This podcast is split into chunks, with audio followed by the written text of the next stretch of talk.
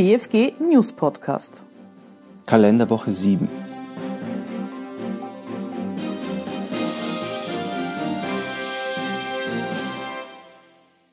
Verlust eines Privatdarlehens keine außergewöhnliche Belastung.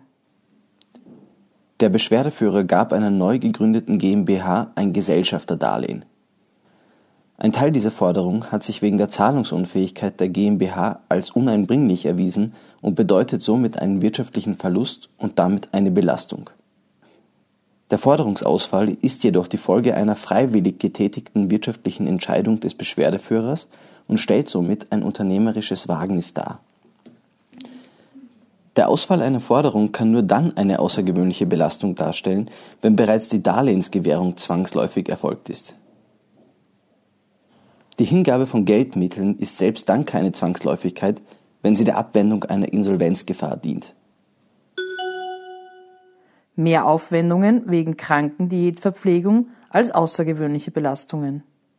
Mehraufwendungen wegen Krankendiätverpflegung sind nur dann ohne Abzug des Selbstbehaltes zu berücksichtigen, wenn der Grad der Behinderung wegen des die Diät erforderlichen Leidens mindestens 25 Prozent beträgt. Ermittlung des Einheitswertes eines Wassergrundstücks im Uferbereich eines großen Sees. Nach Ansicht des BFG ist bei der Bewertung eines Wassergrundstückes im Uferbereich eines großen Sees nicht der Preis pro Quadratmeter das wesentliche preisbestimmende Merkmal, sondern neben dem ungehinderten Zugang zum See die Möglichkeit der Nutzung des Uferbereichs. Im Vergleich zum Vergleichsgrundstück wurde daher die Uferlänge und nicht die Anzahl der Quadratmeter des Grundstückes als die ausschlaggebende Größe für die Bewertung angesehen keine Entscheidungssperre bei angefochtenem Umsatzsteuerfestsetzungsbescheid. Die Erlassung eines Umsatzsteuerjahresbescheides trotz beim BFG anhängiger Beschwerden gegen eine oder mehrere Umsatzsteuerfestsetzungen verstößt nicht gegen die Bundesabgabenordnung. Geltendmachung eines höheren Gewinnfreibetrages im Zuge des Wiederaufnahmeantrages. Die Antragstellung hinsichtlich des Gewinnfreibetrages ist bis zur Rechtskraft des betreffenden Einkommensteuerbescheides oder Feststellungsbescheides möglich. Die durch den Gesetzgeber angeordnete Beschränkung der Antragsmöglichkeit liegt indessen rechtspolitischem Gestaltungsspielraum, so dass diesbezüglich keine verfassungsrechtlichen Bedenken bestehen.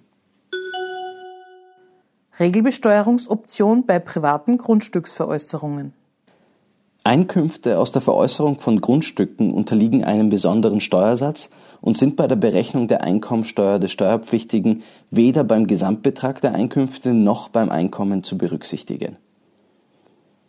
Der Steuerpflichtige kann anstelle des besonderen Steuersatzes die Anwendung des allgemeinen Steuertarifs beantragen. Die Einkünfte aus Grundstücksveräußerungen sind sodann mit dem progressiven Tarif zu besteuern. Die Regelbesteuerungsoption kann ausschließlich im Rahmen der Veranlagung ausgeübt werden